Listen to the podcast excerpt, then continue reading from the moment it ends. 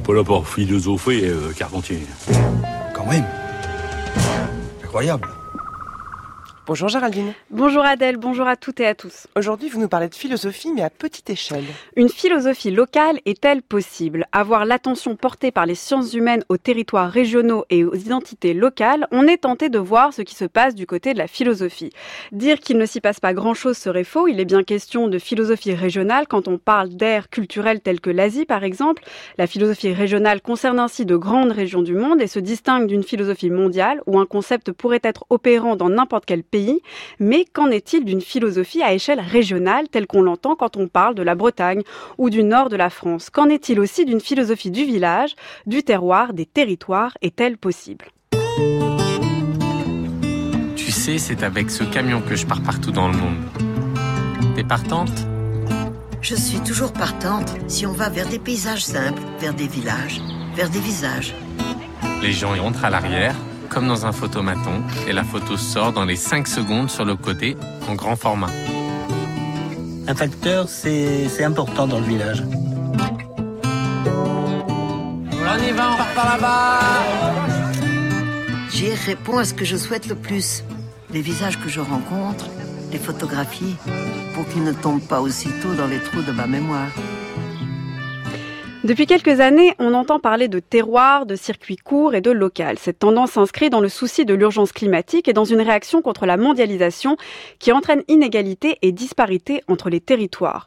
On achète donc frais et local, on réduit nos déplacements, on s'inquiète des déserts médicaux et de l'abandon des petites villes et on adore Visage Village, le documentaire, le documentaire d'Agnès Varda et Gère sorti en 2017. De manière générale, ce qui semblait un peu daté ou appartenir à une frange réac est devenu un objet préoccupation sociale et politique globale. Et même, à certains égards, une mode. Les sciences humaines, à cet égard, ne sont pas en reste. Pour prendre deux paritions récentes, on peut citer par exemple Nos petites patries d'Olivier Grenouillot et Nos villages de Jean-Pierre Rioux, deux livres d'histoire qui se penchent sur les identités régionales et les campagnes. Il faut le dire, c'est d'ailleurs plutôt l'histoire et la géographie qui dominent cette échelle locale, histoire de villages en particulier, évolution de zones culturelles fait d'usage d'accent et de mouvement, ces disciplines permettent de se focaliser sur des lieux et de sortir de l'abstraction globale. Partant de là, la philosophie, usant de concepts à valeur universelle, peut-elle se coller au local? Que pourrait-elle montrer de ses particularités sans sortir de sa portée généralisatrice? Quand euh, on a voulu s'installer euh, en France, on, vivait en Californie, on a, souhaité euh, changer de vie à un moment donné. On a eu l'impression de s'offrir un grand luxe avec ce village. Et on l'a vu comme un village. C'était ce qu'on recherchait, c'était le rêve. Il y a eu le rêve américain, si on peut l'appeler. Après, c'était le rêve du village. Moi, je rêvais plus que d'aller acheter du pain à la boulangerie, que ce soit tout proche. Et quand on est arrivé, il y avait tout. Si pour Karine, il y a un rêve cadnécien, pour d'autres, la pilule est plus amère et cela tourne au mauvais rêve. En 2012, le sociologue Jean-Pierre Le Goff faisait paraître son livre La fin du village. Ce documentaire en est l'adaptation. Loin de l'approche sociologique habituelle faite de statistiques et de questionnaires, il décide d'y mêler souvenirs, discussions avec les habitants, habitudes et expériences de ce village de Cadenet. Une sorte de micro-sociologie sur le terrain.